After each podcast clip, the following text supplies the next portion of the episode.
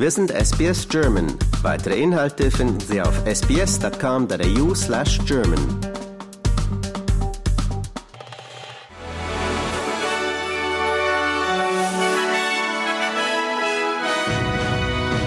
Sie hören den SBS German News Flash an diesem Montag, den 28. August.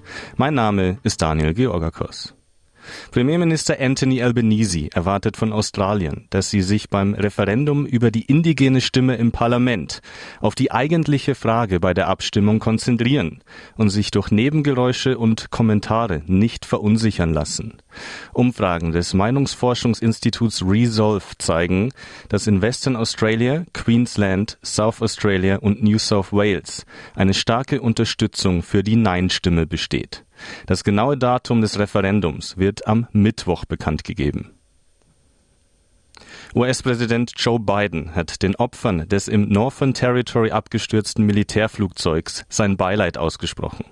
Das US-Militärflugzeug war gestern Vormittag mit 23 Soldaten an Bord, etwa 80 Kilometer nördlich von Darwin, während einer Übung abgestürzt. Drei Soldaten kamen dabei ums Leben, fünf weitere liegen derzeit noch im Krankenhaus, einer davon in kritischem Zustand. Ein neuer Bericht hat ergeben, dass 98 Prozent der öffentlichen australischen Schulen unterfinanziert sind.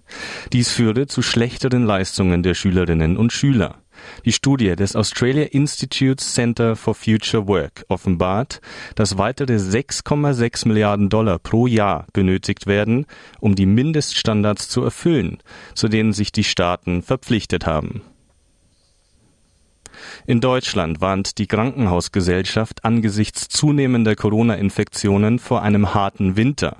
Laut Vorstandschef Gas gebe es zwar noch keine neue Corona-Welle, allerdings steige die Zahl der Infektionen und auf den Intensivstationen würden wieder mehr Covid-positiv getestete Patienten behandelt werden. Die französische Regierung will das Tragen von Abayas an Schulen verbieten. Das sagte Bildungsminister Gabriel Attal gegenüber dem Sender TF1. Die langen Übergewänder gelten als traditionelles islamisches Kleidungsstück. Attal betonte, er werde den Schulleitern klare Regeln auf nationaler Ebene vorgeben, bevor der Unterricht Anfang September landesweit wieder aufgenommen werde.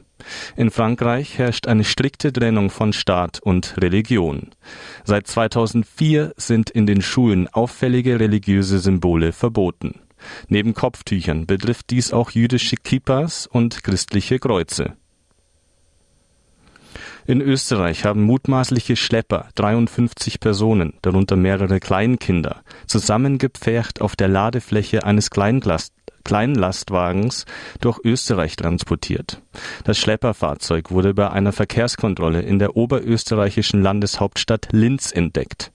Die entdeckten Personen im Lkw kamen laut Polizei überwiegend aus der Türkei. Die Geflüchteten haben die Fahrt laut Polizeiangaben unverletzt überstanden. Sie waren demnach vermutlich auf dem Weg nach Deutschland. In den vergangenen Jahren haben österreichische Behörden wiederholt Menschen in Schleuserfahrzeugen gefunden, die über den Balkan nach Österreich kamen.